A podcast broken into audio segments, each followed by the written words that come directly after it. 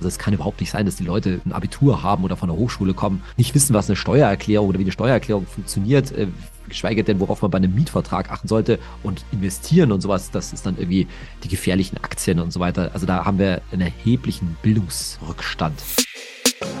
Hallo, ich bin Eva Schulz und das ist Deutschland 3000. Hier verbringe ich jeden zweiten Mittwoch so eine gute Stunde mit Menschen aus ganz verschiedenen Bereichen, irgendwo zwischen Pop und Politik. Mein Ziel ist, diesen Leuten so zu begegnen, wie ihr sie vorher noch nie gehört habt. Deutschland 3000 soll euch, mich und meine Gäste auf neue Gedanken bringen. Weil man, wenn man jemand anderes kennenlernt, auch immer ein bisschen was Neues über sich selbst erfährt.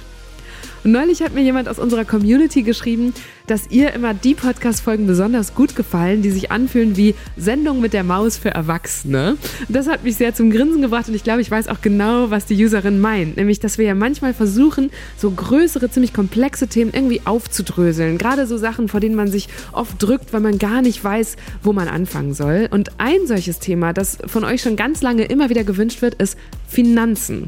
Vielleicht geht es euch da ja wie mir übrigens auch, dass ihr euch seit Jahren denkt, oh Mann, ja, ich, alle alle sagen immer, man müsste und sollte sich damit mal auseinandersetzen, man sollte einen Plan haben, aber ich weiß überhaupt nicht, wie das geht und wo ich loslegen soll. Und das klären wir in dieser Folge.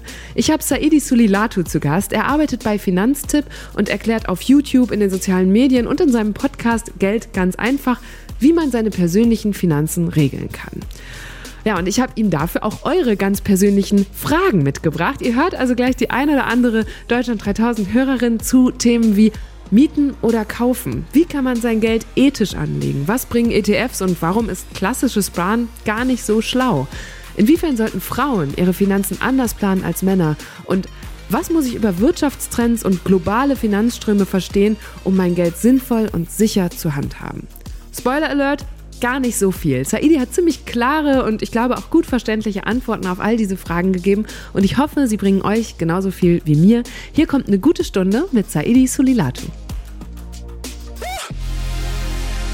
Wo kommst du gerade her? Ich komme gerade vom Mittagessen. Ich habe vorhin ein paar YouTube-Videos aufgenommen und dann musste schnell jetzt ein Mittagessen noch beim Italiener nebenan her. Habe ich mir kurz eine, eine Pasta und einen Salat genehmigt. Ah, sehr gut. Ja, dann bist du gut gestärkt für eine gute Stunde und auf deine Videos kommen wir bestimmt gleich noch. Aber ich würde gerne zu Anfang einmal von dir wissen, muss man, muss ich ein schlechtes Gewissen haben, wenn ich erst ja wirklich mit Anfang meiner 30er begonnen habe, mich ernsthafter mit meinen persönlichen Finanzen, mit Geldanlage und allem drumherum zu beschäftigen. Also erstmal dieses schlechte Gewissen, das ist real, ja. Da darf man auch sich erstmal bewusst sein, dass das ziemlich viele Leute haben, aber es soll halt kein Blocker sein, ja. Also dieses schlechte Gewissen muss man einfach mal wegschieben, weil es ist nie zu spät, sich um die eigenen Finanzen zu kümmern und es ist in aller Regel auch nie zu spät, mit Investieren zu, äh, mhm. zu beginnen. Und ich kenne wirklich viele Leute, die dann echt das Ewigkeiten ja so prokrastinieren vor sich her schieben, weil das ihnen so ein schlechtes Gewissen macht, aber das macht die Sache ja nicht besser, sondern einfach die Sache mal angehen und immer in dem Bewusstsein, wie ich es immer sage, es ist nicht so kompliziert. Man kann sich da wahnsinnig rein verkünsteln, aber man braucht dann kein schlecht, schlechtes Gewissen haben. Es geht auch ganz vielen anderen Leuten so. Okay, genau deshalb sprechen wir ja auch heute. Du selber bist aber ja auch, kommst eigentlich äh, von einem ganz anderen Hintergrund. Du hast Soziologie studiert, danach erstmal an der Uni gearbeitet. Wann war denn bei dir der Punkt, an dem du zum ersten Mal so ernsthaft über deine Finanzen nachgedacht hast? Ja, ich habe mich für das Thema schon immer so ein bisschen nebenbei interessiert, so für das Thema Investieren. Ich habe auch mal ein bisschen was so rumgemacht, mit meinem Vater ab und zu drüber gesprochen, aber so richtig ernsthaft, ne? Also man brauchte Altersvorsorge, war tatsächlich auch erst nach dem Studium. Ne? Da habe ich mich dann mal so da reinbegeben und ne, du hast Soziologie studiert und weißt natürlich demografische Wandel und so weiter und es sieht alles nicht so gut aus. Aber sich überhaupt mal ernsthaft damit auseinanderzusetzen, ja, reicht halt auch wirklich nicht und da muss man auch was tun. Das kam dann bei mir auch erst so, naja, Mitte, Ende 20. Ah ja, okay, dann sind wir doch gar nicht so weit auseinander. Und wie hast du damals angefangen? Wo hast du dich informiert? Ja, also ich bin, habe damals natürlich erstmal, wie man das halt damals gemacht hat, eine klassische Beratung gemacht, ja, weil ich wusste ja nicht, äh, nicht besser und die Beratung war natürlich alles andere als unheimlich, natürlich provisionsgestützt bei einem ah. ja, letztendlich für sich Versicherungsvermittler und habe dann damals erstmal mit einer fondgebundenen Rentenversicherung an, äh, angefangen. Da konnte man damals noch schön Steuern damit sparen und das klang total verlockend. Ich meine, der Grundgedanke war nicht so verkehrt, ja, zu sagen, ja, das macht man irgendwie über Aktien, weil Aktien versprechen langfristig eine gute Rendite. Der war schon richtig, aber mir war halt nicht bewusst, dass das damals erstmal ein ziemlich kostenintensiver Beginn war, will ich mal sagen, denn wir bei Finanzen beraten ja ganz klar von solchen privaten Versicherungslösungen für die Altersvorsorge ab. Ne? Also wenn jetzt Riester oder betriebliche Altersvorsorge, das mhm. ist vielleicht was anderes, aber jetzt so rein privat in so eine Rentenversicherung reinzusparen, in den allermeisten Fällen ist, macht das keinen Sinn, weil es ist viel zu teuer. Und wann, wann hast du gemerkt, oh Mist, das war jetzt eigentlich ein Schritt, den bereue ich und bist du dann da wieder raus? Ist es dann gut, sich schnell wieder rauszuziehen oder hängt man dann einmal drin und sagt, nee, komm, dann nehme ich jetzt wenigstens das bisschen mit, was ich da bisher schon eingezahlt habe und angesammelt? Ja, also ich habe das ziemlich lange äh, tatsächlich noch gemacht. Das war auch erstmal ganz klein, habe ich da mit, mit 100 Euro äh, damals mhm. äh, angefangen. Aber ich habe mich ja dann selber sehr stark für das Thema interessiert und habe dann ja auch begonnen, tatsächlich dann über diesen Umweg ähm, in der Branche zu arbeiten. Und dann fängst du natürlich an, dich intensiver damit zu beschäftigen, dich mit dem ganzen Fonds, mit der ganzen Fondsgeschichte äh, zu, äh, zu beschäftigen und dann auch zu realisieren irgendwann, naja, da muss schon noch mal ein bisschen mehr ran. Ja? Also das reicht doch nicht, was du, dir, was du da jetzt äh, im ersten Schritt mal gemacht hast. Aber für den ersten Schritt, und damals habe ich ja natürlich auch noch längst nicht so viel äh, verdient, war das schon ganz okay, überhaupt mal da, da, da ranzugehen. Diese alte Frage, sollte man die alten Versicherungen dann eigentlich noch behalten, weiterlaufen yeah. lassen oder stilllegen, ist eine total schwierige Frage. Ich habe das dann Jahre später für mich durch, äh, durchgerechnet, habe dann beschlossen, das Ding beitragsfrei zu stellen, also nicht mehr weiter einzuzahlen zahlen, aber das angesparte Geld drin liegen zu, äh, zu, lassen, war so ein bisschen so, eine, so ein salomonischer Kompromiss, äh, sag ich jetzt mal. Am Ende äh, muss man ganz klar sagen, wenn du da mal drin bist, die größten Kosten fallen am Anfang an. Und äh, ja, wenn das mal vorbei ist, dann macht es meistens, also aus meiner Erfahrung, keinen so riesen Unterschied, ähm, ob du das jetzt kündigst oder, oder nicht oder eben wie in meinem Fall liegen lässt weil ich eben den Steuervorteil noch mitgeno mitgenommen habe. Die wichtige Message ist, fang's gar nicht erst an. okay, also heute ist das ein bisschen Lehrgeld, das da bei dir liegt. Klar. Aber es ist ja auch schon mal ein gutes, ein gutes Zeichen oder Erkenntnis, dass man manche Wege auch begeht und äh, das aber rückgängig machen kann oder dann eben einen anderen nochmal einschlagen kann. Und heute machst du das ja wirklich hauptberuflich. Du bist bei Finanztipp, das ist ein Angebot von einer Stiftung, die Finanz- und Verbraucherbildung fördern will. Wie erklärst du dir denn, dass so viele Menschen damit überfordert sind oder sich vielleicht sogar davor drücken? Ja, also das ist ziemlich tief in der deutschen Kultur drin, würde ich behaupten. Ne? Also zunächst mal reden wir in Deutschland, wahrscheinlich nicht nur in Deutschland, viel zu wenig über Geld. Ne? Das, also das hm. erlebe ich äh, mhm. gerade so im angelsächsischen Bereich, also insbesondere natürlich in Amerika ist das anders. Da ist auch das eigene Gehalt ist nicht so ein, so ein, so ein großes Mysterium, wie es oft in Deutschland ist. Da ist, gibt man auch mal gern an damit, muss ja, man auch mal stimmt. so deutlich äh, soll, ja. sagen, was man so What You Make in a Year, ja, so äh, äh, auf der Geschichte. Das ist die eine Geschichte und dann äh, dehnt sich das aus in unsere Erziehung und unsere Bildung. Ne? Also weder in vielen Fällen, so war es bei mir auch, habe ich vom Elternhaus oder hat man vom Elternhaus da nicht so wahnsinnig viel mitgekriegt und manchmal auch die falschen Botschaften. Ne? Also Sparen ist sinnvoll, aber Sparen bezieht sich dann oft mal was aufs Sparbuch zu legen oder sowas in der Richtung. Und natürlich, da sind sich, glaube ich, alle einig, ist das natürlich in der Schule und übrigens auch im Studium ja. äh, viel zu gering ausgeprägt. Ne? Also es kann überhaupt nicht sein, dass die Leute ein Abitur haben oder von der Hochschule kommen, nicht wissen, was eine Steuererklärung oder wie eine Steuererklärung funktioniert, äh, geschweige denn, worauf man bei einem Mietvertrag achten sollte und investieren und sowas. Das ist dann irgendwie die gefährlichen Aktien und so weiter. Also da haben wir ein erhebliches, erheblichen Bildungsrückstand. Das ist, ist, bestimmt nicht nur in Deutschland so, aber ich, in Deutschland ist es, nehme ich schon, dass es ziemlich ausgeprägt war. Okay, das erklärt wahrscheinlich auch, warum wir so viele und so vielfältige Fragen aus der Deutschland 3000 Community eingesammelt haben im Vorfeld. Ich habe dir ganz viele davon mitgebracht. Die erste ist von Felix und der ist, glaube ich, ein bisschen früher dran als ich mit den Investitionsgedanken. Er studiert nämlich tatsächlich noch. Also als Student, der nebenher in einem Minijob arbeitet, verfüge ich monatlich nur über Kleinstbeträge. Wie mache ich das da mit dem Anlegen? Kann ich jeden Monat ungefähr so in den kleinen Beträgen etwas investieren? Sollte ich das anhäufen, dann sparen und dann gesammelt investieren? Lohnt sich das überhaupt für mich, mit Kleinstbeträgen zu investieren? Wie mache ich das da? Ja, also muss ich ganz klar sagen, unbedingt anfangen, nämlich tatsächlich über einen ETF-Sparplan, weil das ist sowohl für die ganz kleinen als auch die ziemlich großen Beträge fast immer der richtige Weg. Ne? Also ETF-Sparplan, das geht theoretisch bei manchen Anbietern schon ab 1 Euro im Monat. Okay, das macht da nicht so wahnsinnig viel Sinn, aber sagen wir mal 25 Euro im Monat, ne, wenn das als Student geht, das ist schon, schon sinnvoll und da sollte ich eben auch nicht warten, weil das Wichtige ist eigentlich bei so einem ETF-Sparplan, glaube ich jetzt auch gerade als Student gar nicht so sehr, dass man da unbedingt super früh damit anfangen soll, sondern eigentlich geht es um das Mindset. Sich erstmal dran zu gewöhnen, hey, ich werde jetzt Investor, das klingt schon klingt irgendwie schon so riesig und so groß und gefährlich und, äh, und so weiter. Nee, das ist was ganz Normales, sich dran zu gewöhnen. So ein ETF-Sparplan geht dann am Anfang des Monats oder wann halt auch immer das Einkommen da ist, geht, geht dann weg und da rüttle ich dann auch nicht mehr dran. Und ja, klar, später, wenn mal mehr Geld ist, dann sollte ich die 25 Euro dann auch erhöhen auf wahrscheinlich ein paar hundert, äh, paar hundert Euro. Aber überhaupt dieses Mindset zu, zu, wissen, hey, das ist für mich, das ist mein Geld für später mal, da bezahle ich mich auch so ein bisschen. Das ist so ein schöner Satz, der da immer wieder äh, rumfliegt. Das ist eigentlich das, das Wichtige. Und ja, es macht schon ein bisschen was aus, denn wenn ich jetzt mal so ein Studium, ich sage jetzt mal irgendwas drei bis fünf Jahre früher anfange, dieses Geld ist halt langfristig dann schon angelegt und das macht sich hinten in dem Zinseszinseffekt schon deutlich bemerkbar. Wiewohl, das muss man auch ehrlich sagen, wenn ich jetzt mit 25 Euro anfange und später dann aber, ich sage jetzt mal was, 400 Euro wegspar wegsparen kann, dann machen die 25 Euro natürlich insgesamt nicht so viel aus, aber da geht es eigentlich eher sich dran, sich daran zu gewöhnen und das für eine, das die totale Normalheit, die totale Routine ist, dass ich da was auf die hohe Kante lege. Wiewohl das übrigens das Geld nicht alles in ETF-Sparplan sollte. Also wenn man sagt, ich kann 25 Euro jetzt wirklich langfristig wegsparen, in aller Regel Altersvorsorge so in die Richtung, dann sollte gleichzeitig auch noch was auf ein Tagesgeldkonto oder so gehen für die kurzfristigen ausgeben, ne? weil als Student wirst du auch mal ins Ausland gehen, wirst mal umziehen und so weiter und da braucht man dann auch immer ein gutes Polster. Vielleicht müssen wir kurz ein paar Vokabeln auch klären, denn ETF, ich weiß noch, dass es mir so in den letzten Jahren immer wieder begegnet als Schlagwort. Ich erinnere aber auch noch, habe ich jetzt auch bei der Vorbereitung nochmal gedacht, wie so, als ich Kind war in den 90er und Nuller Jahren, die Deutschen an die Aktie so rangeführt werden sollte. Damals mit der T-Aktie der Telekom. Da ging es noch um Einzelaktien. Was sind heute ETFs? Kannst du einmal den Unterschied erklären?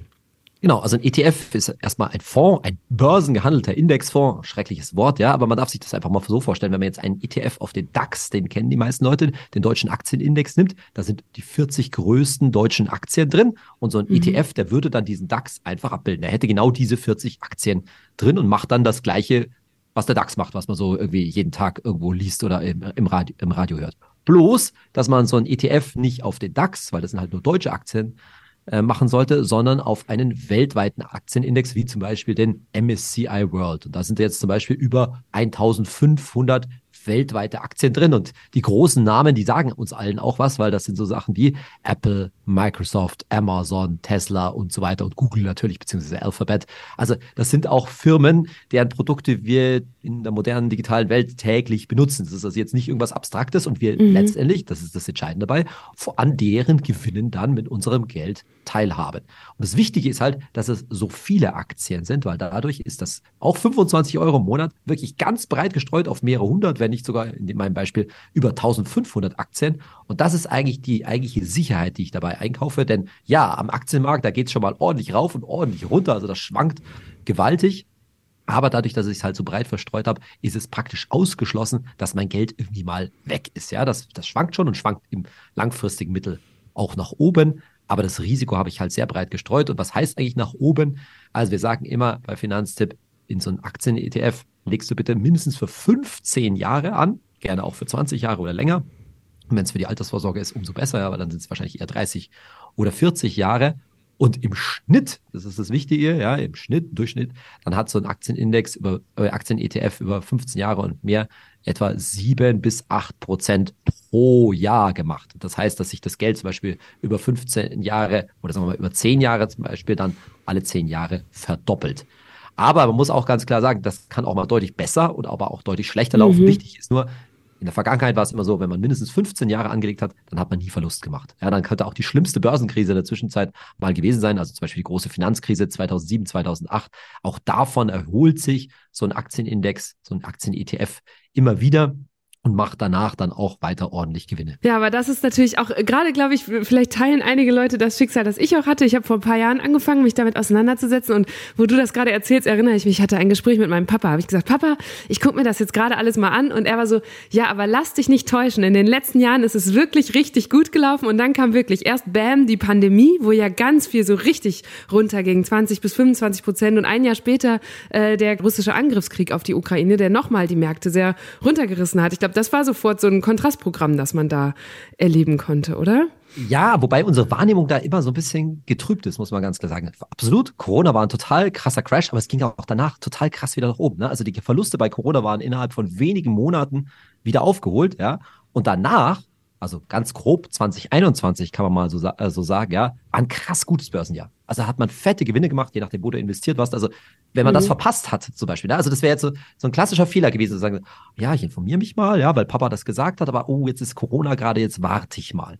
Und das Warten ist ganz oft das, was tatsächlich Geld kostet, weil, also da gibt es bestimmt auch x Leute, die ich auf dem YouTube-Kanal und so weiter von Finanztipp habe, der dann gesagt ja, schau mal und ich traue mich jetzt nicht zum Beispiel mit einer Größe, ich habe da Geld liegen, wo auch immer her, von den Eltern oder selber verdient, angespart. Und ich traue mich das jetzt nicht auf einmal reinschmeißen. Ich, ich, ich warte jetzt einfach mal. Ne? Und die, ich weiß es natürlich nicht, aber rein vom Gefühl her bin ich mir sicher, dass sehr viele Leute diesen riesen Boost, ja, 2020, 2021 ja. verpa verpasst haben. Ja.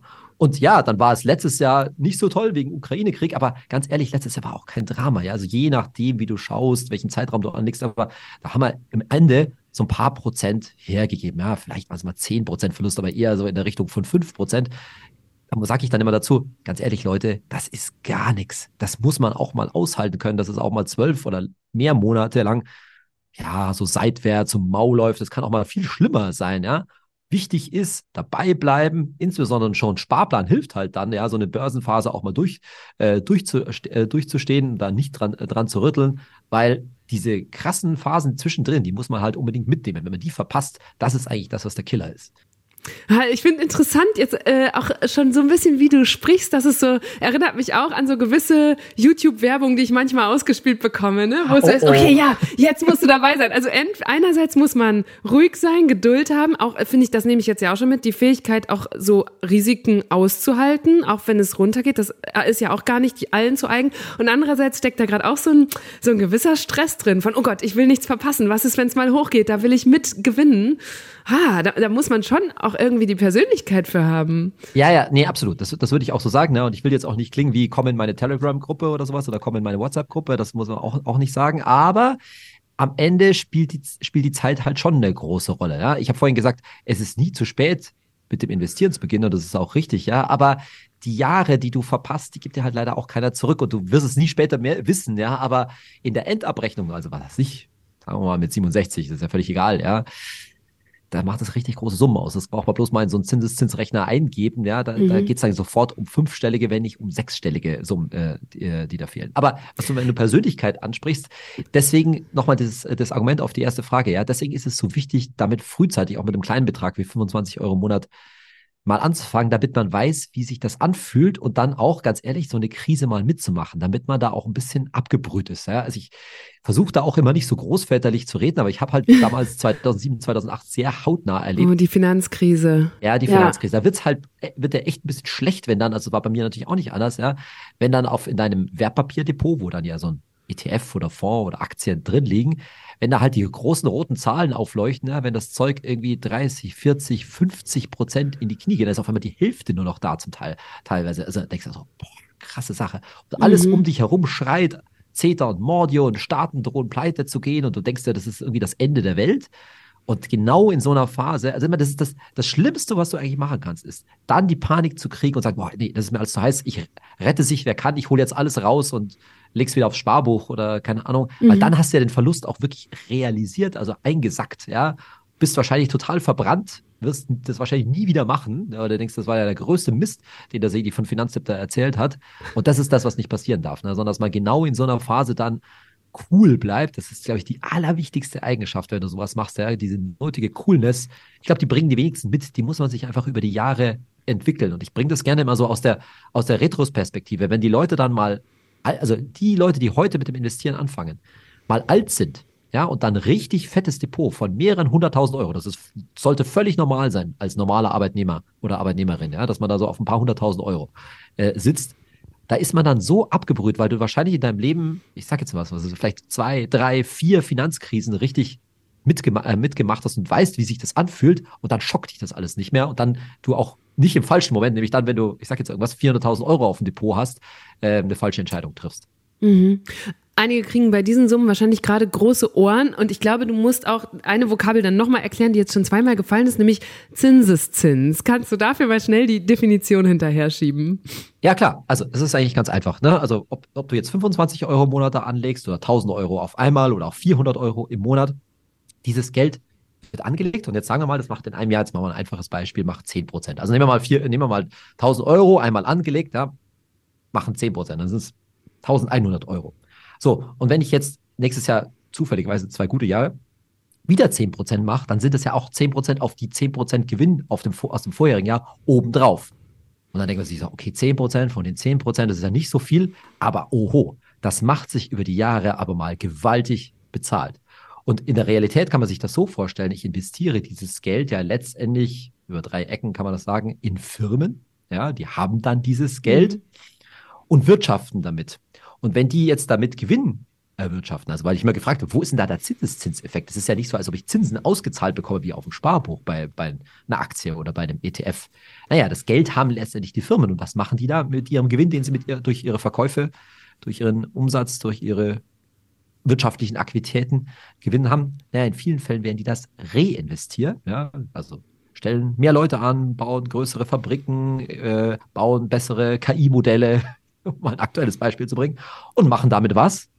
Mehr Gewinn. Wachsen. Mhm. Das ist der Zinseszinseffekt beim Aktien investieren, beim Aktiensparen, dass ich an diesen reinvestierten Gewinnen, ja, so der also so eine Grundlage des Kapitalismus, ja, muss man so deutlich so sagen, ähm, aber nicht so abstraktes Kapitalismus, auch unseres Wohlstands übrigens. Ja? Also das muss man auch mal sagen, dass viele der Dinge, die wir uns heute schon längst gewöhnt haben, also dass wir beide hier so in einem Video-Call äh, Call hm. sitzen, ja, also, die gab es halt früher einfach nicht. Ja, das mhm. ist technologischer Fortschritt, der aber nur daher kommt, dass da irgendwie Leute mal viel Geld in die Entwicklung ge gesteckt haben. Und all, all dem, ja, nicht nur an Technologie, aber auch daran, bist du dann halt mit deinem ETF beteiligt und dadurch wächst dein Vermögen letztendlich halt nicht so geradeaus. Ne? Es wird nicht jedes Jahr 1000 äh, Euro im Jahr mehr, sondern irgendwann geht das so richtig durch die Decke. Und man kann sich das auch relativ anschaulich vorstellen, wenn ich so typischerweise, du hast vorhin gesagt, Anfang 30 oder vielleicht auch als Student, ja, in den 20er, seinen 20er Jahren anfange zu investieren, das dauert schon mal, bis man da so richtig was spürt. Und wir haben das schon oft mhm. bei, habe ich das in YouTube-Videos schon mal gezeigt. Oft ist es so, dass man so richtig geht das in den 50, also wenn man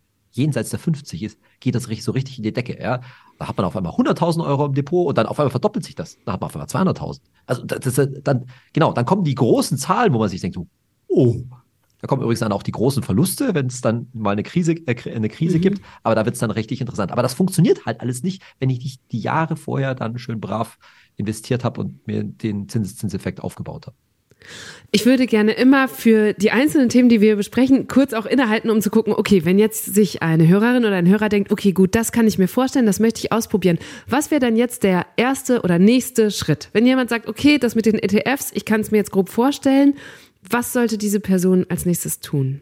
Also ich sage erstmal, was man nicht tun sollte, nämlich zu meinen, man müsste so sich wahnsinnig krass informieren, also da jetzt irgendwie so Profi werden ne, und Bücher lesen und stundenlang YouTube-Videos gucken. Also ich sage immer böse dazu, da guckst du vielleicht drei YouTube-Videos von mir, wenn überhaupt, ja, und dann weißt du eigentlich schon alles, was du wissen musst. Also kompliziert ist es nicht. Man nehme einen Geldbetrag, ja, du nimmst Geldbetrag, wo du sagst, den brauche ich langfristig nicht. Da, weiß ich das Geld, da muss ich nicht ran. Eben 15 Jahre und mehr. Das kann erstmal aus dem Bauch sein, ne? so wie äh, Student vorhin, ja, 25 Euro, da, die brauche ich sicher nicht. Die kann ich erstmal auf die hohe, hohe, Kante, äh, hohe Kante schieben. So, und dann brauche ich als nächstes ein Wertpapierdepot, also wo der, der Fonds, der ETF dann drin liegt. Ja, da gibt es auch die einschlägigen An Angebote. Da kann man sich bei uns auf der Webseite finanztipp.de einfach mal informieren. Da ist es völlig okay, einfach auch eine App auf dem Handy zu haben, also einem von den einschlägigen Brokern. Das ist alles okay und seriös. Einfach mal bei uns informieren. Das mache ich einfach am Handy zum Beispiel auf kleines Video-Ident-Verfahren. Das ist auch nicht anderes, als wenn ich ein Konto eröffne oder einen Handyvertrag mhm. ähm, abschließe. Geht ja auch oft bei der eigenen Bank, bei der man eh schon ist, ne? Ja, kommt halt darauf an, bei welcher Bank man ist, weil manche mhm. Banken verlangen da schon ganz ordentliche Gebühren. Ne? Also wenn ah, ich so ah, bei der typischen ja. Hausbank, da ist es oft nicht so günstig. Das würde ich eher nicht machen. Also das sollte man vergleichen. Mhm. Das soll vergleichen, beziehungsweise sollte man halt äh, sich so ein extra ich finde es eh ein Freund davon, da so ein neues Depot sich irgendwo zu machen, damit das auch vom Girokonto so ein bisschen weg ist, weil das soll auch so ein bisschen ein extra Topf. Also ich sage immer gerne, es ist so ein extra Spartopf, ja, das weiß ich dann, das ist Vermögensaufbau, Altersvorsorge und so. So, und dann kann ich da, das kostet mich nur ein paar Klicks, da einen ETF-Sparplan anlegen. Da brauche ich dann noch einen ETF und wo ich den herkriege, da kann man sich jetzt schon denken. Auch das findet man ganz einfach auf unserer Seite. Da haben wir einen ETF-Finder kann man sich zu dem jeweiligen Depot dann einen geeigneten ETF aussuchen. Da geht es nicht darum, dass der ETF irgendwie besonders toll ist oder besonders viel Rendite bringt, sondern eine möglichst breite Streuung hat, auch schon eine Weile da ist am Markt und so weiter. Aber das ist alles, was wir über Finanztipp machen. Die haben dann so eine Nummer, die ETFs, die sogenannte ISIN. Die kopiere ich dann einfach in meine App auf dem Handy rein und lege einen Sparplan an mit 25 Euro im Monat oder doch 50 oder 100 oder 200, das kann ich auch erstmal für mich ausprobieren, weil das ist nicht verbindlich. Ich kann das am, naja, nicht am nächsten Tag, aber in aller Regel im nächsten Monat sofort wieder ändern, wenn ich sage, ah, das eigentlich geht doch mehr, kann ich doch für, für mhm. nochmal drauf machen. Oder, oh, 200 Euro, vielleicht doch ein bisschen eng, ja, gehen wir mal lieber runter auf 100 oder 150. Also das kann ich mich auch ausprobieren. Das Wichtige, was ich halt hier rüberbringen will, ist einfach mal anfangen. Depot eröffnen, Sparplan anlegen und dann kann ich immer noch überlegen, was ich mache. Und wenn ich jetzt weiß, ich habe da eigentlich noch 2000 Euro hinten, mit denen ich nicht weiß, was ich anstellen soll, dann kann ich mir auch mal langsam so meinen Bauch, mich, das mit meinem Bauch da vorbereiten. Schiebe ich die jetzt wirklich mal in den ETF rein oder, ah ja, nee, jetzt mache ich doch mal meinen Sparplan ein bisschen höher, weil dann so gedanklich mache ich das so in Rate. Ja. Rational mhm. gesehen, übrigens wäre es, die 2000 Euro sofort reinzuschmeißen, aber da, da, weiß ich schon, da brauchen die Leute erstmal so ein bisschen Erfahrung und sich das anschauen, wie das sich das anfühlt und wie das alles aussieht. Und deswegen ist es mit dem Sparplan genau das Richtige zum Einsteigen. Und gleichzeitig ist genau das aber ja auch was, was dann gar nicht mehr so ein großer oder regelmäßiger Aufwand ist, sondern eher eine einmal Beschäftigung, einmal einrichten. Dück scheint das aus unserer Community auch schon gemacht zu haben. Der hat nämlich eine, ich sag mal, etwas fortgeschrittene Frage. Du hast eben den MSCI World ähm, erwähnt, dass das so ein Standardding ist, auf das man mal sparen könnte könnte. Äh, dazu will er Folgendes wissen. Hallo Eva, meine Frage wäre, man sagt ja, dass man relativ sicher in den MSCI World investieren kann. Dieser ist jedoch allerdings ja sehr USA-lastig. Und wie ist die Meinung von Saedi, dass wenn zum Beispiel China ähm, die neue Weltmacht wird, dass man da rechtzeitig den Sprung schafft, äh, in chinesische Aktien zu investieren? Ja, das ist so ein bisschen dieses, muss ich nicht unheimlich viel über die Wirtschaftsentwicklung wissen, um wirklich auch klug anzulegen. Nein, muss man nicht, muss man ganz klar sagen. Was der Hörer hier anspricht, ist aber schon richtig, dass man natürlich richtig streuen sollte. Und was richtig ist, dass die USA sehr stark in diesen ETFs, diesen weltweiten ETFs vertreten sind. Jetzt muss man sich aber klar machen, was heißt denn die USA? Also nehmen wir mal das Beispiel. Ja, Apple ist der, ist der größte oder die wertvollste Aktie der Welt, ja, die, das Unternehmen mit der größten äh, mit dem größten Börsenwert, ähm, ist da überall ganz, ganz vorne. Jetzt sitzen die natürlich in USA, aber sind das deswegen die USA? Also ich mache es mal ganz einfach. Verkauft Apple auch iPhones in China? Antwort kann ich mir sparen. Ja, natürlich ja. Also was will ich sagen? Wir, wir über diese Weltkonzerne reden, ja, ob das jetzt Amazon ist oder äh, wer auch, wer auch immer, ja, dann muss, dann ist es nicht so relevant, wo die jetzt ihren Firmensitz haben ja, es ist ein bisschen relevant, aber nicht so, nicht so entscheidend. Viel entscheidender ist, wo die ihren Umsatz machen, wo die ihr Geschäft machen, wo die Gewinne herkommen. Und die kommen natürlich zumindest zu einem gewissen Teil auch aus China, auch wenn ich in diese, äh, jetzt in diese US-Aktien investiert bin. Also es ist nicht so, dass da China nicht drin ist. Die andere Frage ist, was ist mit den eigentlichen chinesischen Firmen? Und wenn man das machen möchte, dann muss man auch nicht einen MSCI World nehmen. Da gibt es auch andere äh, ETFs, Welt-ETFs, ja, ein ACWI oder ein FTSE All World, da ist dann ein bisschen China, äh, China drin. Aber insgesamt hat die Pandemie ja auch gezeigt, wie eng wir alle mit China verwoben, verwoben sind. Und das steckt dann in diesen großen Aktien auch mit drin. Und übrigens bin ich der Meinung, aber das ist jetzt nur eine vage Voraussage, natürlich wird sich das wachsende Gewicht von China dann auch langfristig stärker in diesen Indizes, also in diesen ETFs niederschlagen. Aber das wird noch ein paar Jährchen dauern, um es mal vorsichtig zu sagen. Okay, dann lass uns mal ein bisschen äh, wegkommen, gucken, was noch so geht, wenn es um äh, Finanzen und Geldanlegen geht. Wie hast du denn eigentlich dein Vermögen aufgeteilt? Da sind ETFs ja wahrscheinlich nur ein Baustein. Ja, aber mit Abstand der größte Baustein. Also ich habe früher immer sehr viel rumgespielt, habe mich dann noch mal ein bisschen, ah, könnte man nicht was in Solar investieren oder ich war auch mal in China speziell investiert und alles mögliche habe ich aus, äh, habe ich ausprobiert, um dann vor ein paar Jahren meine Finanzen radikal zu vereinfachen. Und ich mache es genauso, wie ich es auch immer erzähle. Eigentlich kannst du es dir total einfach machen ich nenne das immer das Vier-Töpfe-Prinzip. Du hast natürlich ein Girokonto, habe ich, hab ich auch. Dann brauche ich eine Kreditkarte fürs Ausland. Also da geht es dann doch nicht immer nur mit äh, ja, mit PayPal und so weiter, da kommt man schon ziemlich weit, aber so eine Kreditkarte, gerade fürs Auto, wenn du einen Mietwagen brauchst, brauchst du eine echte, eine echte Kreditkarte. Das ist der zweite Topf. Dann ganz wichtig, braucht es neben dem ganzen Aktien und ETF und Depot und so weiter, braucht es einfach auch eine ganz solide, spartanische, banale Rücklage und das ist das Tagesgeldkonto. Und da habe ich auch äh, eins, und zwar eins mit ordentlich Geld drauf. Da sollte mindestens so ein Notgroschen drauf liegen, ja, so zwei, drei netto Monatsgehälter. Bei mir ist es aber deutlich mehr, weil da bin ich auch ganz klar der Meinung, es sollte jetzt eben nicht so sein, dass ich vom gesamten Geld irgendwie, weiß ich nicht, 90, 95, 100 Prozent mhm. irgendwie in ETFs anlege. Nein, um Gottes Willen, das darf man nicht machen. Ja, dazu schwankt das eben zu, zu sehr im Wert und ich brauche immer eine Rücklage für schlechte Zeiten, für kurzfristige Notfälle, für den nächsten Urlaub, für was auch immer da so da, äh, daherkommt. Und das sind bei mir schon so etwa 25 Prozent. Also ungefähr ein Viertel von meinem Geld liegt auf einem Tagesgeldkonto. Da regen sich ja immer Leute auf. Ja, Saidi, da hast du ja 10.000 Euro da bei wenigen. Mittlerweile gibt es ja wieder ein bisschen Zinsen drauf, ja, aber mhm. total, also ist ja dann von der Inflation total betroffen und so weiter. Ja, richtig. Genau. Das muss aber auch sein. Ja, das brauche ich auch so für mein eigenes Bauchgefühl, dass ich weiß, ich habe nicht alles äh, in, in Aktien drin, die sich auch innerhalb von kürzester Zeit mal halbieren können, wie wir vorhin gehört haben, sondern ich brauche eben auch diese sichere Rücklage, wo ich mir ein neues Auto kaufen kann, falls meins irgendwann mal äh, kaputt geht und, und ähnliches. Ja.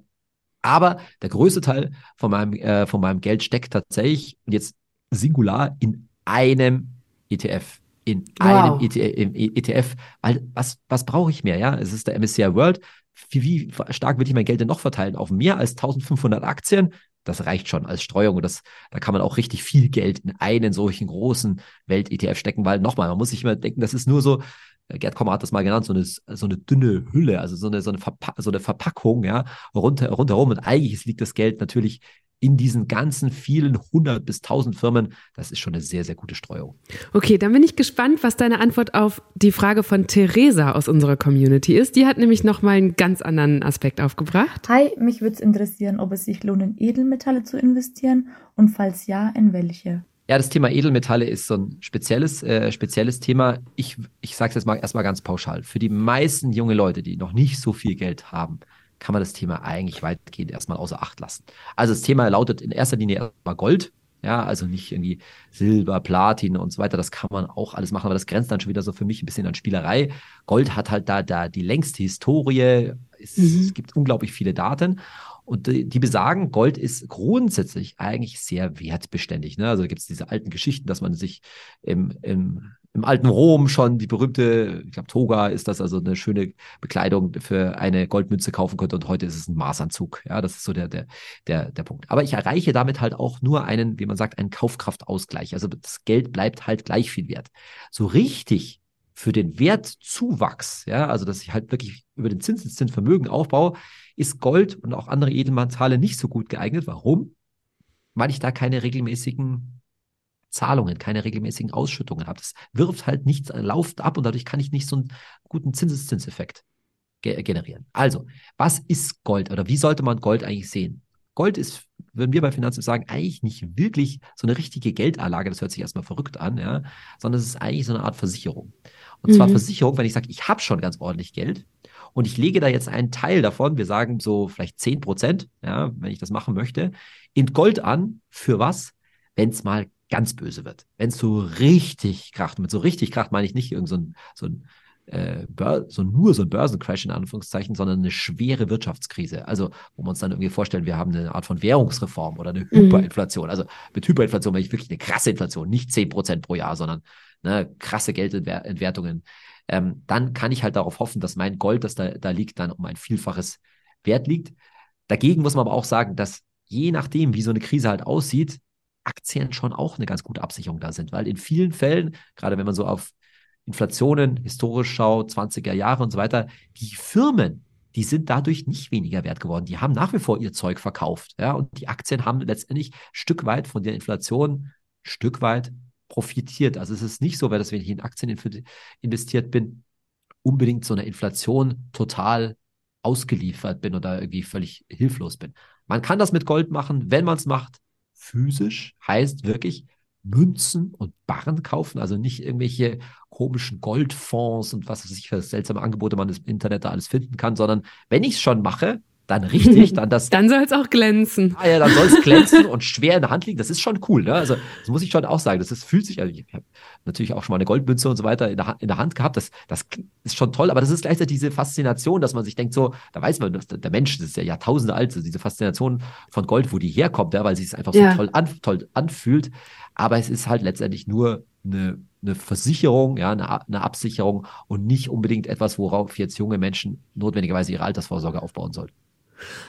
Aber dass junge Menschen so sicherheitsbedacht sind, das ist ja auch was, was sich statistisch niederschlägt. Ich habe das jetzt im Vorfeld nochmal gelesen, da wurden die vier äh, letzten Generationen miteinander verglichen und eine Quelle hat gesagt, die deutsche Gen Z ist noch sparsamer geworden als die Generationen davor, während irgendwie in den Generationen von deinen und meinen Eltern nur so 60 bis 70, 75 Prozent ihr Geld sparen oder investierten, sind es bei Millennials, das ist meine Generation, 93 Prozent und bei der Gen Z 92 Prozent. Und auch der Anteil des Einkommens, der gespart wird, ist nochmal deutlich höher. Der liegt bei den jüngeren Generationen so bei 13 bis 15 Prozent, bei unseren Eltern wieder eher so bei 7 oder 8 Prozent. Wie erklärst du dir das?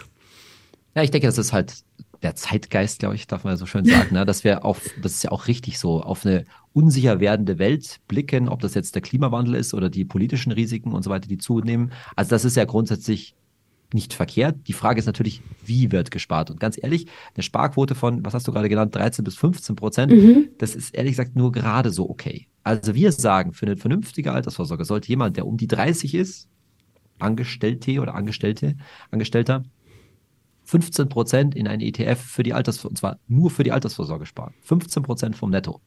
Das ist nicht leicht, das ist mir völlig klar. Und selbst das ist noch nicht, wie soll ich sagen, optimal. Also ich versuche mindestens 20 Prozent vom Einkommen mhm. äh, weg, äh, wegzusparen und damit fühle ich mich auch gut.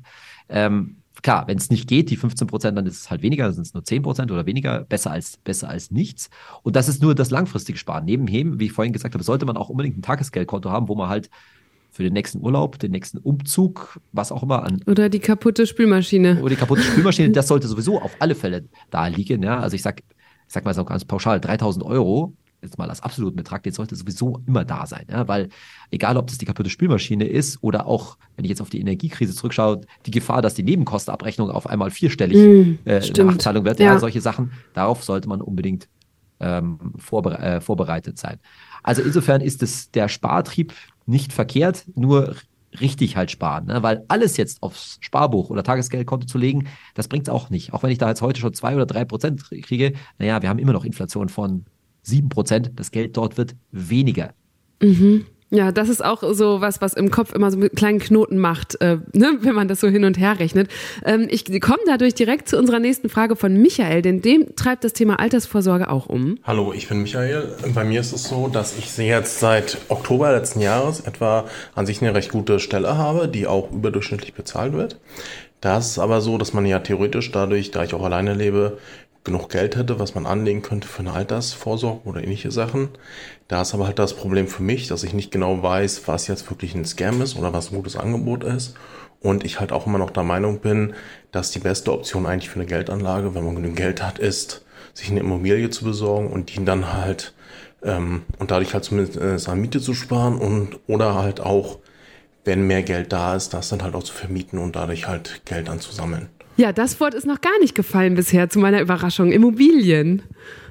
Ja, also ich bin ja immer dafür da, und das ist mein Motto, so heißt auch mein Podcast, Geld ganz einfach, die Sachen einfach zu halten. Also, eine Immobilie ist sicherlich oder kann eine sehr gute Altersvorsorge sein, ja, und ist äh, absolut eine Alternative, ja, zu diesen ganzen Aktien-ETFs. Also, das muss man sich erstmal klar machen. Also, Michael hat genau diese Frage, ja, stecke ich mein Geld jetzt zum Beispiel über so ETFs in den Aktienmarkt oder kaufe ich mir letztendlich davon eine Immobilie und zahle einen Kredit ab. Und das sind also zwei Alternativen, das muss man erstmal so wahrnehmen, da denken die meisten Leute gar nicht drüber nach, ne? das Aktie oder Immobilie. Und bei den heutigen mhm. Immobilienpreisen ist es meistens ein Oder, weil meistens steckt ja das Geld dann alles in der Wohnung oder in dem Haus drin.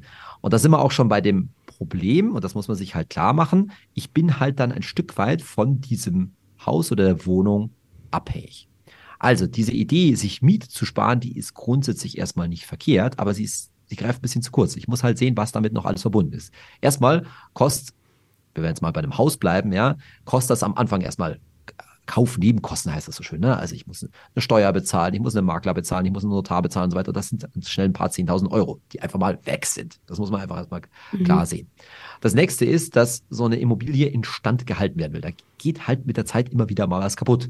Ob ich jetzt energetisch sanieren muss, ob ich mal irgendwie die Fenster austauschen muss, ob es auch nur kleinere Sachen oder sind. Die Heizung. Muss, oder die Heizung. Ja, Großes Thema gerade. Schönes Beispiel, ja, genau.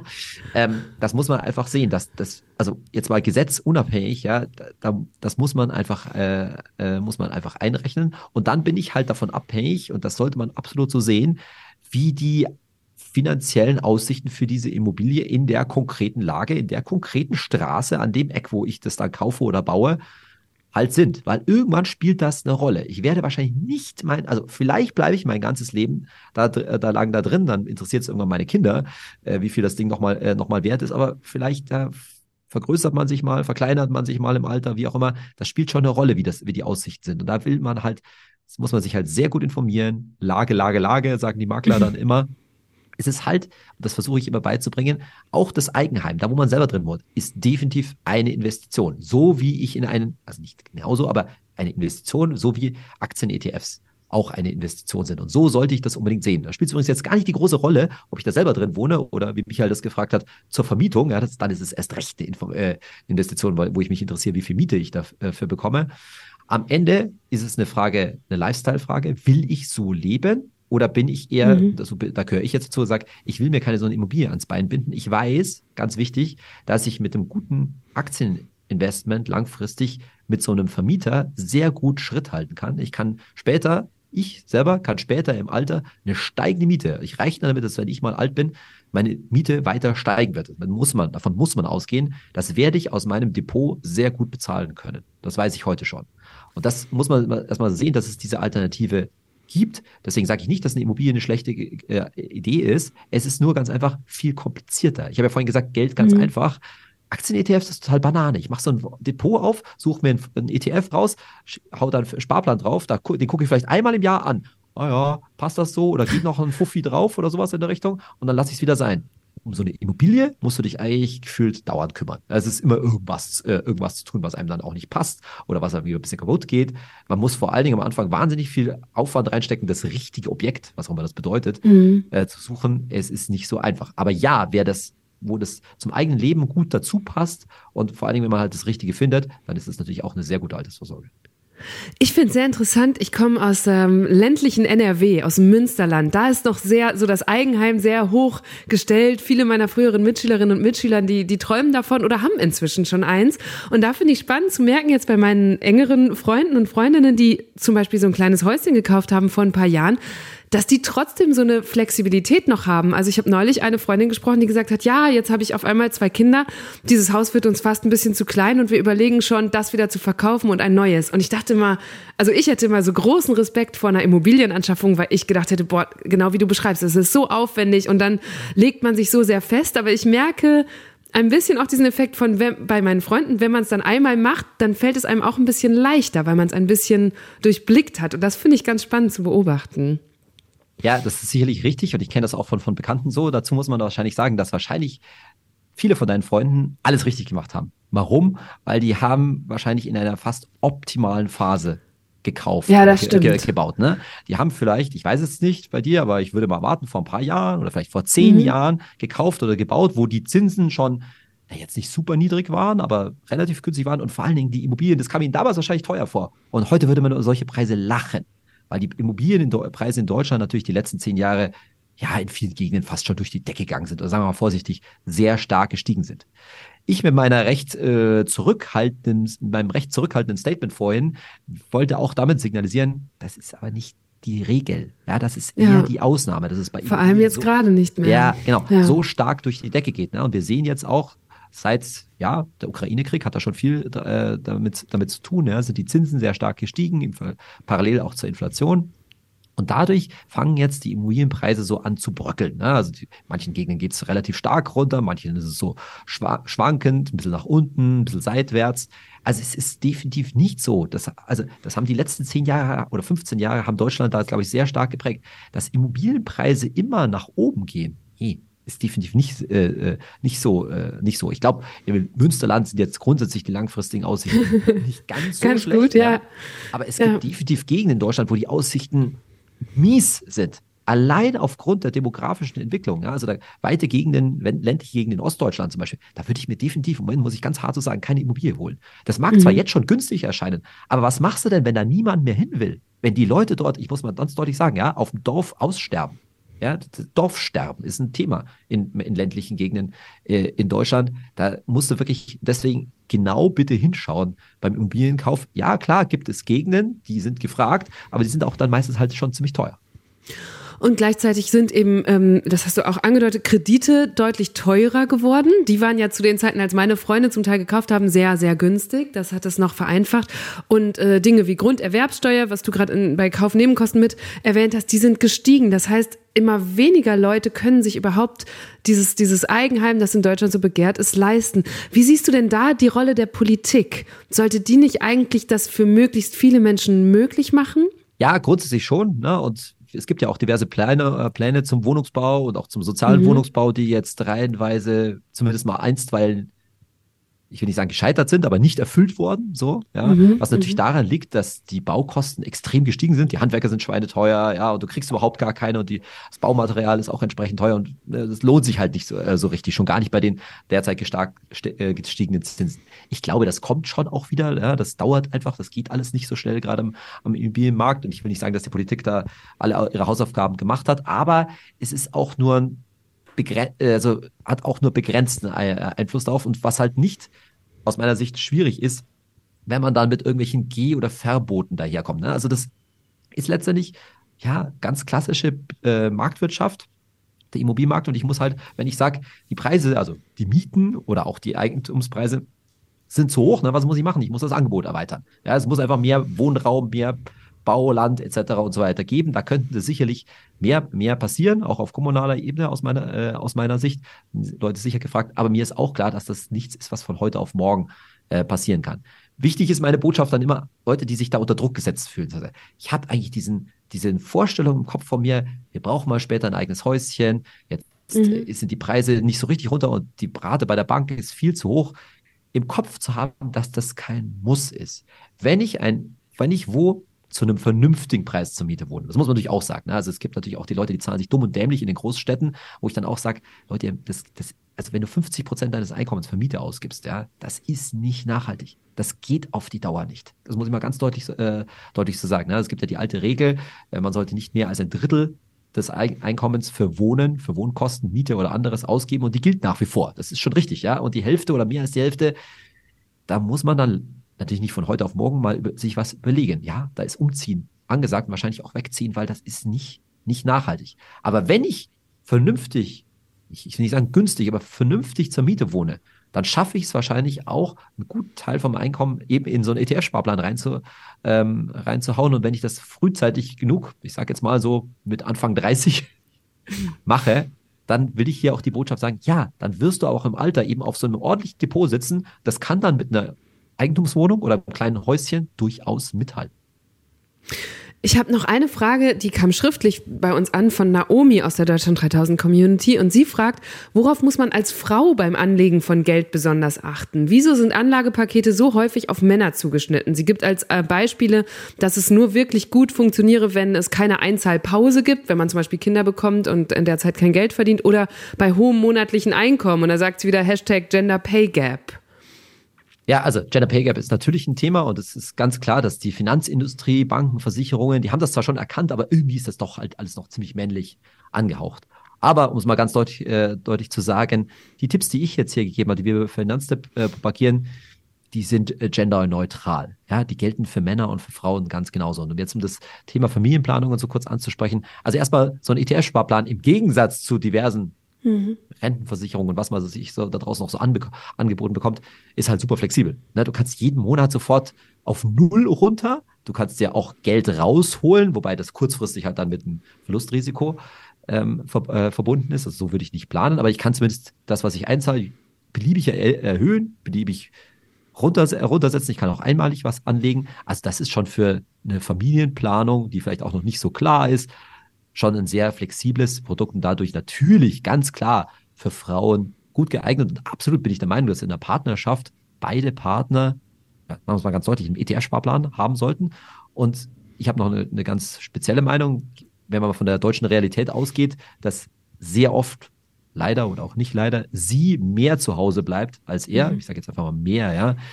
Naja, dann sollte halt auch er den den finanziellen Nachteil, den sie dadurch hat, ein Stück weit äh, äh, ausgleichen. Mit anderen Worten, er sollte dann, wie auch immer man das finanziell regelt, einen Teil der Altersvorsorge, sprich des ETF-Sparplans, mitbezahlen. Ja, also das ist aus meiner Sicht dann immer ein gemeinsames Einkommen und da muss natürlich die, ja, die finanziellen äh, Nachteile, Gender Pay Gap und vor allen Dingen Kindererziehungszeiten und so weiter auch intern in, in der, in der, im Paar, in der Familie ein Stück weit ausgeglichen werden. Mhm.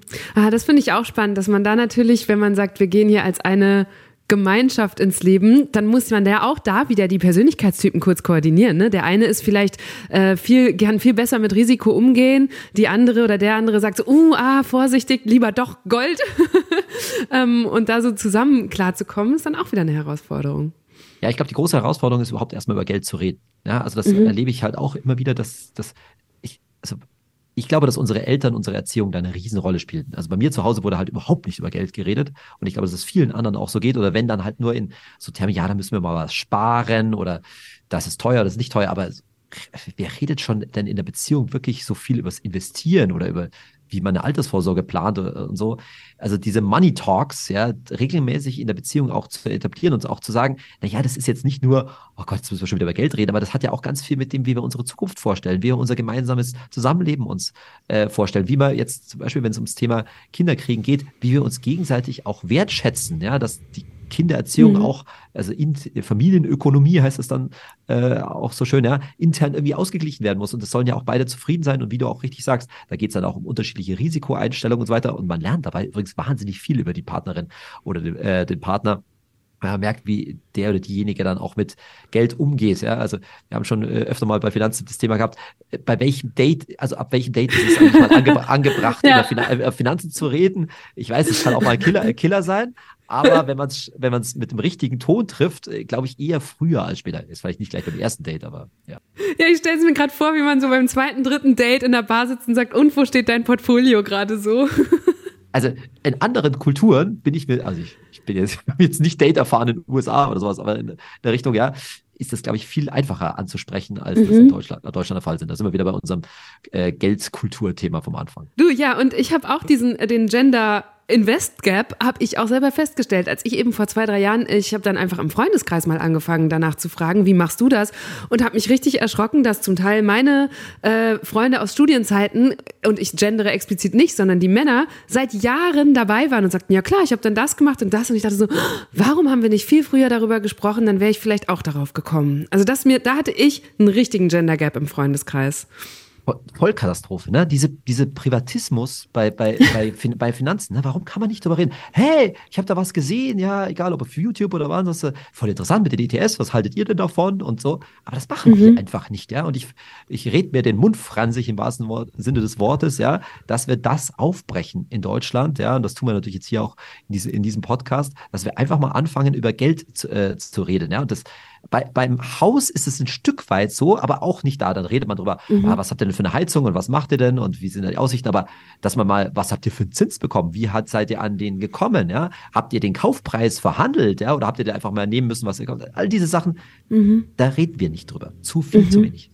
Und gleichzeitig gibt es online sehr viel Angebot inzwischen. Das hat sich in den letzten Jahren ja auch richtig äh, doll gesteigert. Und dann, ich sehe so Influencer, die Werbung für Trading-Plattformen machen. Ich höre mitunter Aktienpodcasts, die Investmentempfehlungen abgeben oder YouTuber, die vom großen Geld mit Krypto erzählen und dass man das Money nur manifestieren muss. Ist das nicht auch richtig gefährlich? Also wo ziehst du da auch äh, eine Grenze für dich? Ja, also grundsätzlich ist es schon gefährlich. Ich nehme es so wahr, dass Gott sei Dank die Generation, die sich äh, vor allen Dingen über Social Media halt darüber äh, informiert, in der Masse, in der Masse schon relativ kritisch ist, die in den Influencer heißen die ja, zu denen ich mich mhm. explizit nicht erzähle, die halt was verkaufen wollen, auf gut Deutsch gesagt, und damit auch ordentlich äh, Provisionen verdienen. Das riechen die in vielen Fällen schon so. Natürlich gibt es dann die, die Story, die auf leider auf die Typen mit dem Lamborghini im Hintergrund und so weiter rein, reinfallen. Ja. Aber sie sind Gott sei Dank, das muss man auch sagen, in der in der Minderheit, das muss man schon auch sagen. Aber klar, für die Leute, die da auf, das sind halt ganz oft Männer, das ist meine Erfahrung, ja, die halt aufs schnelle Geld schielen, ja, die da auch unter einem erheblichen sozialen Druck aus meiner Sicht in vielen Fällen stehen, ja, von den von den Kumpels, ja, von den Peers. Jeder gibt immer gerne ein bisschen ein Stück weit äh, an, damit was er jetzt gerade an, an Kohle scheffelt oder an Kohle gemacht hat. Für die ist es natürlich schon schwierig und wir versuchen halt bei Finanzamt da einen Gegenpol zu setzen, ne, weil wir eben gemeinnützig arbeiten und sagen, ja, ganz klar sollst du investieren, ganz klar sollst du dein Geld vermehren, aber es geht nicht darum, schnell reich zu werden, sondern es geht darum, langsam reich zu werden. Das ist genau der große Unterschied. Zu der ganzen Frage äh, unabhängige Information und Beratung hat Milat uns eine Frage geschickt. Hey, vielen Dank für die Möglichkeit, äh, einem Finanzexperten Saidi eine Frage zu stellen. Meine Frage wäre, wie Saidi zu Unternehmen wie Tekis steht, also so Finanzberatung auf äh, Provisionsbasis und ob er wirklich meint, dass da gute Verträge gemacht werden und ob das wirklich unabhängig sein kann. Man muss es leider deutlich so sagen. Die allermeiste Finanzberatung in Deutschland, insbesondere dann, wenn sie von Banken und Versicherungen, deren entsprechenden Vermittlern kommt, ist nicht unabhängig. Sie kann es gar nicht sein, weil den, das übliche Modell in Deutschland immer noch die provisionsbasierte Beratung ist. Das heißt, die Leute sind am Ende, muss man hart so sagen, keine Berater, sondern sind Verkäufer. Sie sind davon abhängig, ihr Einkommen, ihr Leben, ihre Familien vielleicht sind davon abhängig, dass sie etwas verkaufen, dass man irgendwo rechts unten unterschreibt oder etwas, etwas abschließt. Und da krankt einfach das System darin. Denn am Ende, ja, ich, so ein Berater kann es oder Verkäufer kann es halt noch so gut meinen mit mir, wer es will. Er hat am Ende einen Interessenskonflikt. Das heißt, er ist davon aus, ja, davon abhängig, dass ich entweder was verkaufe oder seine Produkte behalte, weil er daran laufende Provision verdient. Und damit ist halt die Unabhängigkeit von vornherein schon eingeschränkt. Es gibt dann die schlimmeren und die weniger schlimmen Varianten darin. Aber solange wir nicht es in Deutschland schaffen, die Leute dahin zu kriegen, ich habe das ja selber mal versucht, ähm, honorarbasiert Beratung zu bezahlen. Mit anderen Worten, einen Finanzberater wie einen Rechtsanwalt, wie einen Steuerberater zu sehen, hey, der gibt mir einen Tipp, der nimmt sich Zeit für mich, dann bezahle mhm. ich ihn auf zum Beispiel Stundenbasis ähm, dafür. Ja, solange das nicht das der Normalfall ist, werden wir keine echte unabhängige persönliche Finanzberatung in Deutschland haben. Und da ist noch ein ganz langer Weg dahin. Ich glaube ehrlich gesagt, das wird fast nie, wahrscheinlich nie dazu kommen, weil wir so dran gewöhnt sind, dass wir äh, dass das ja alles kostenlos ist vermeintlich und eigentlich bezahle ich das darüber, dass das Produkt, das ich kaufe, irgendwie zu hohe Kosten hat oder zu viel kostet. Das sehen halt dann die wenigsten Leute. Und ganz klar, wir bei Finanztipps sind genau deswegen angetreten und sagen, hey, wir wollen da gemeinnützig arbeiten, wir wollen unsere Informationen wirklich ehrlich, unabhängig präsentieren, weil die Empfehlungen, die wir machen, ja, die entstehen halt in unserer Redaktion unter meiner Mitwirkung ähm, dort, dass wir sagen, wir fragen uns eigentlich erstmal, wie würden wir es denn selber machen? Ja? Und dann hauen wir diese Empfehlungen raus. Und vielleicht noch, weil die Frage bestimmt immer wieder mal kommt, ja, wie finanziert ihr euch denn dann? Naja, wir kriegen dann schon für einige dieser Empfehlungen Affiliate-Links, Affiliate-Deals, wo wir dann auch vernünftiges Geld damit verdienen. Ja, damit können wir uns auch gut über die Runden äh, über, äh, über Wasser halten. Aber das Entscheidende ist halt, wenn wir da stehen auch bei uns jede Menge Empfehlungen, für die wir kein Geld bekommen, weil wir es, die Empfehlung nicht ändern, nur weil wir dafür dann Geld bekommen oder nicht Geld bekommen. Das macht halt unsere äh, Unabhängigkeit an der Stelle aus. Und wir versuchen damit möglichst viele Leute in Deutschland zu erreichen. Ähm, und das ist für uns ein ständiger Prozess da, weil wir wissen, dass diese Information bei weitem noch nicht bei jedem oder jeder angekommen ist. Mhm. Und ein letzter Aspekt, der wirklich auch vielfach aus der Community kam. Ich habe jetzt hier beispielhaft mal die Nachricht von Robin mitgebracht. Moin, ich bin 25 Jahre alt, heiße Robin und ich würde gerne wissen, wie man sein Geld ethisch investieren kann.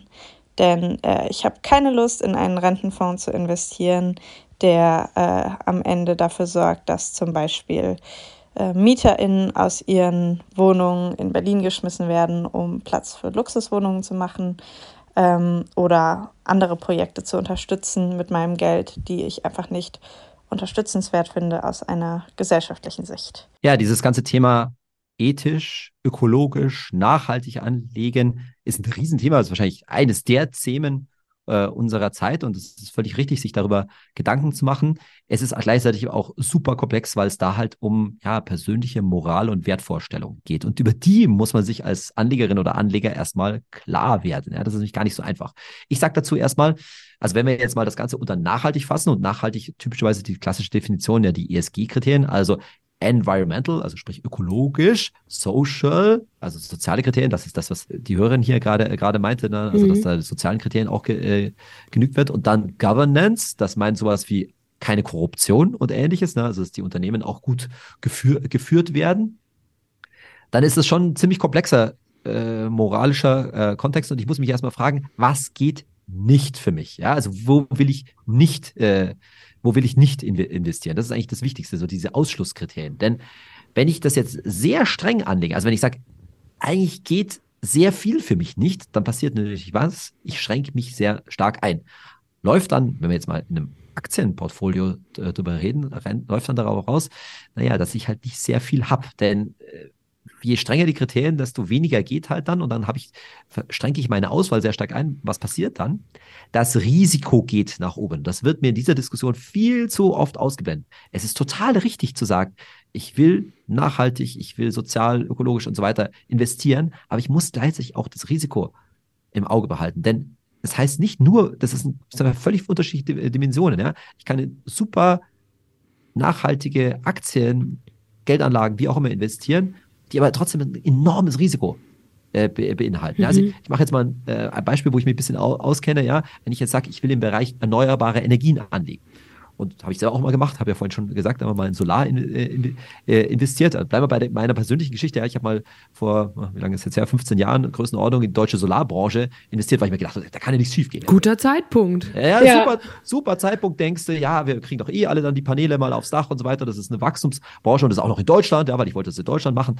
Ja, bis dann, äh, bis dann folgendes passiert ist, die deutsche Solarbranche ist fast vor die Hunde gegangen. Warum? Weil die Chinesen äh, ihnen die Preise völlig äh, verdorben haben. Die Firmen sind reihenweise pleite gegangen. Das war ein riesen Verlust Verlustinvestment für mich ein paar tausend Euro bei der ganzen Geschichte äh, verloren. Und das ist, das droht halt, das habe ich völlig, dieses Risiko habe ich damals völlig ausgeblendet und so geht es heute vielen Leuten auch, ja, weil wenn ich heute jetzt in Windparks oder solche Geschichten investiere, wer sagt mir denn, dass das die Zukunftstechnologie ist? Lange Rede, kurzer Sinn. Was machen wir, was schlagen wir vor? Ja, nimm solche nachhaltigen ETFs, da gibt es nachhaltige ETFs dafür, die gewisse Ausschlusskriterien festlegen sagen, also was weiß ich, Waffentechnik geht zum Beispiel nicht, ja, oder Kinderarbeit oder äh, Atomkraft oder, oder äh, solche Sachen.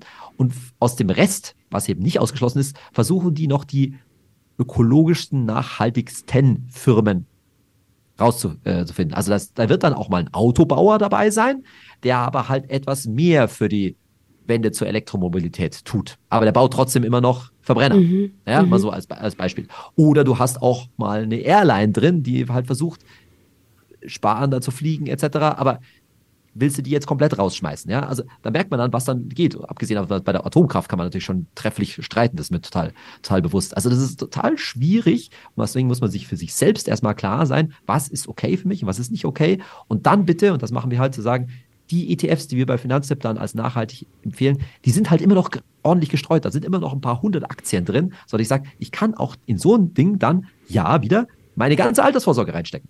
Weil es bringt mir ja nichts, wenn ich, sage ich mal, ich sage jetzt irgendwas, 30 Prozent von meinem Geld nachhaltig, ökologisch, ethisch anlege, und dann sage, ah, da ist aber schon Risiko dabei. Was mache ich jetzt mit den restlichen 70 Prozent? Naja, die stecke ich halt dann doch wieder ganz normal in MSCI World und so weiter. Und da ist dann natürlich von Waffenherstellung über Atomkraft und so weiter alles wieder mit drin. Das ist dann auch ein fauler Kompromiss. Und wir sagen, naja, wenn du es schon machen willst, dann steck doch dein ganzes Geld in so einen nachhaltigen ETF zum Beispiel. Der ist aber, das ist ein, ein Kompromiss. Wir sagen dann gerne ein hellgrüner Fonds, ja, weil halt nicht dunkelgrün, sondern hellgrün. Viele Kompromisse. Aber dafür hast du halt beispielsweise, wenn man in so einen nachhaltigen ETF investiert, immer noch 75 Prozent weniger CO2-Ausstoß als in einem Standard-Welt-ETF. Und damit hat man ja schon mal ganz schön ordentlich was getan. Es ist auf jeden Fall, das wird jetzt, finde ich, an diesem Beispiel nochmal gut deutlich. Am Ende kann man sich doch sehr viele Gedanken machen und muss, glaube ich, auch, ist wie so eine kleine Psychotherapie mit sich selber. Ne? Man, man ähm, guckt ja wirklich, was bin ich für ein Typ, was ist mir wichtig. Ähm, das, ich hoffe jetzt, also deswegen bin ich dir ganz dankbar, denn wir haben jetzt eine gute Stunde, sind wir wirklich durch ganz verschiedene Bereiche so kurz durchgesurft. Ich hoffe, dass die Leute, die uns zugehört haben, mitnehmen, denn das nehme ich von dir mit das Schlimmste wäre, diese Fragen aufzuschieben. Ne? Und dass man zumindest über die ersten anfängt nachzudenken und seine ersten Schlüsse oder erste Schritte daraus äh, abzuleiten und einfach mal anzufangen. Ja, vor allen Dingen, wenn ich mich halt auf im Bereich Geldanlage auf keine Verträge einlasse, die irgendwie eine Laufzeit haben, dann kann ich das auch alles wieder korrigieren. Ja, dann schließe ich mich jetzt vielleicht heute für einen ETF, ob nachhaltig oder nicht, und dann stelle ich und fange erstmal an und habe mich habe erstmal was getan, bin da, habe da praktische Erfahrungen. Also ich kenne so viele Leute, die sich halt zu lang theoretisch damit irgendwie beschäftigen. Die gucken dann YouTube-Videos und lesen und was weiß ich alles, aber sie kriegen halt die, die das Geld irgendwo rein.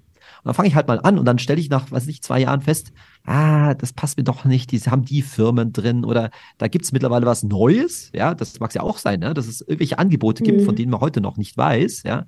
Aber ich kann ja umschwenken. Ich kann ja einfach schlichtweg in zwei Jahren oder in drei Jahren alles verkaufen und wieder woanders rein. Ja, muss ich ein bisschen Steuer bezahlen, das kostet auch ein bisschen Gebühren, aber das ist alles lächerlich im Vergleich dafür, dass ich A, Flexibilität, also A, flexibel bin und B, meinen persönlichen Ansprüchen das dann vielleicht eher genügen kann. Das Einzige, wo ich mir schon relativ früh klar sein muss, ist diese Frage kaufen oder mieten.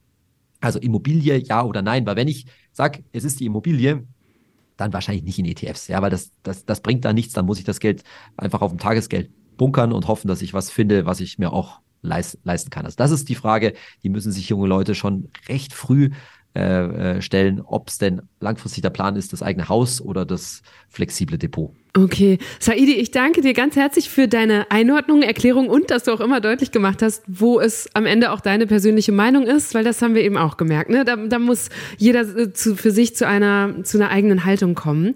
Deswegen vielen, vielen Dank. Und ich bin ganz gespannt. Ich freue mich und hoffe, dass die Community auch mit uns drüber spricht, was für Schlüsse sie jetzt daraus zieht. Sehr schön. Freue ich mich auch, wenn ich Rückmeldungen kriege. Vielen Dank für die Einladung, Eva. Das war eine gute Stunde mit dem Finanzexperten Saidi Sulilatu.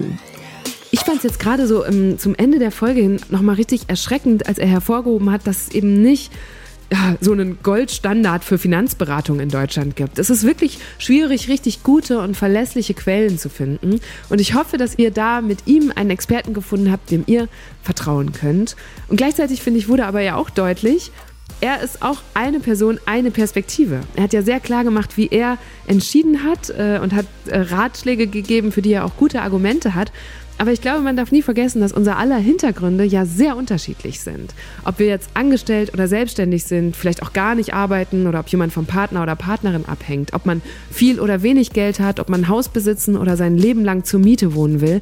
Das sind ja alles Faktoren, die bei unseren Entscheidungen eine Rolle spielen, wie wir unser Geld anlegen wollen, wie wir damit umgehen wollen. Und deswegen finde ich, das Allerwichtigste, was Saidi ja auch mehrmals betont hat, ist drüber zu reden. Und das nicht nur mit einer Person, sondern im besten Fall mit ganz vielen verschiedenen. Ich habe, seit ich diese Folge vorbereitet habe, selber schon wieder so mehrere echt interessante Gespräche mit meinen Freunden und Freundinnen geführt und wirklich auch ganz unterschiedliche Anlagestrategien dadurch kennengelernt. Und ich hoffe, dass euch diese Folge auch genau Lust auf solche Gespräche gemacht hat, Lust in den einen oder anderen Finanzbereich tiefer einzutauchen und vielleicht auch endlich loszulegen. Vielen Dank auf jeden Fall auch für die vielen, vielen Fragen, die ihr uns geschickt habt. Ich finde es ja immer richtig cool, dann auch mal die Stimmen aus der Community zu hören. Und das gleiche gilt natürlich auch hier wieder für euer Feedback.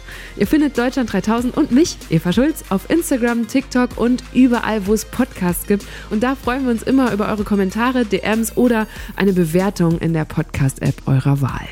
Ja, und zwischendurch war ja übrigens auch die Rede davon, wie das ist, wenn man als Paar Finanzentscheidungen trifft. Die Situation kennt ihr vielleicht auch. Und vielleicht habt ihr euch auch schon mal mit einem Partner oder Partnerin die Frage gestellt, können wir unsere Beziehung noch retten? Viele Paare kommen irgendwann an so einen Punkt und können allein gar keine Antwort mehr finden. Und dann holen sie sich manchmal Hilfe von außen, zum Beispiel von einem Paartherapeut. Und genau in die Richtung geht auch meine heutige Podcast-Empfehlung. Meine Kollegen und Kolleginnen von NDR 2 haben nämlich einen neuen Podcast mit dem Paartherapeut Erik Hegmann.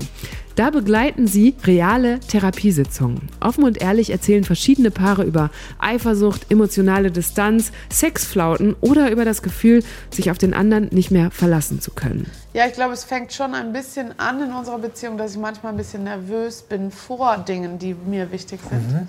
Und da bin ich dann ganz schnell so gefühlt ausgeliefert und denke so, huh, hoffentlich ähm, bleibt er dabei hoffentlich springt er mir nicht ab oder so. Also ich mhm. mache mich dann auch abhängig von ihm, glaube ich, an Stellen. Und ähm, ja, wenn Benny dann sagt, so, ich habe aber gerade keinen Bock, das ist mhm. dann auch schon alles eigentlich, was du sagen musst, dann ist für mich schon das kann doch nicht sein. Der Podcast Die Paartherapie gibt authentische Einblicke in Therapiesitzungen und gleichzeitig kriegt ihr, falls ihr selber in einer Beziehung seid, auch noch praktische Werkzeuge an die Hand. Jeden Freitag gibt es eine neue Folge und damit auch ein neues Paar, das ihr kennenlernt. Zu hören zum Beispiel in der ARD Audiothek. Ich freue mich, wenn ihr da mal reinhört und ansonsten hören wir uns hier in zwei Wochen wieder. Jeden zweiten Mittwoch kommt eine neue gute Stunde. Also bis ganz bald. Macht's gut. Deutschland 3000, eine gute Stunde mit mir, Eva Schulz, ist ein Podcast von Funk und Enjoy. Redaktion Isabella Huber, Melanie Litzbar und Christine Geilig. Produktion Isabella Huber. Social Media Lena Link. Und das Sounddesign kommt von Soundquadrat.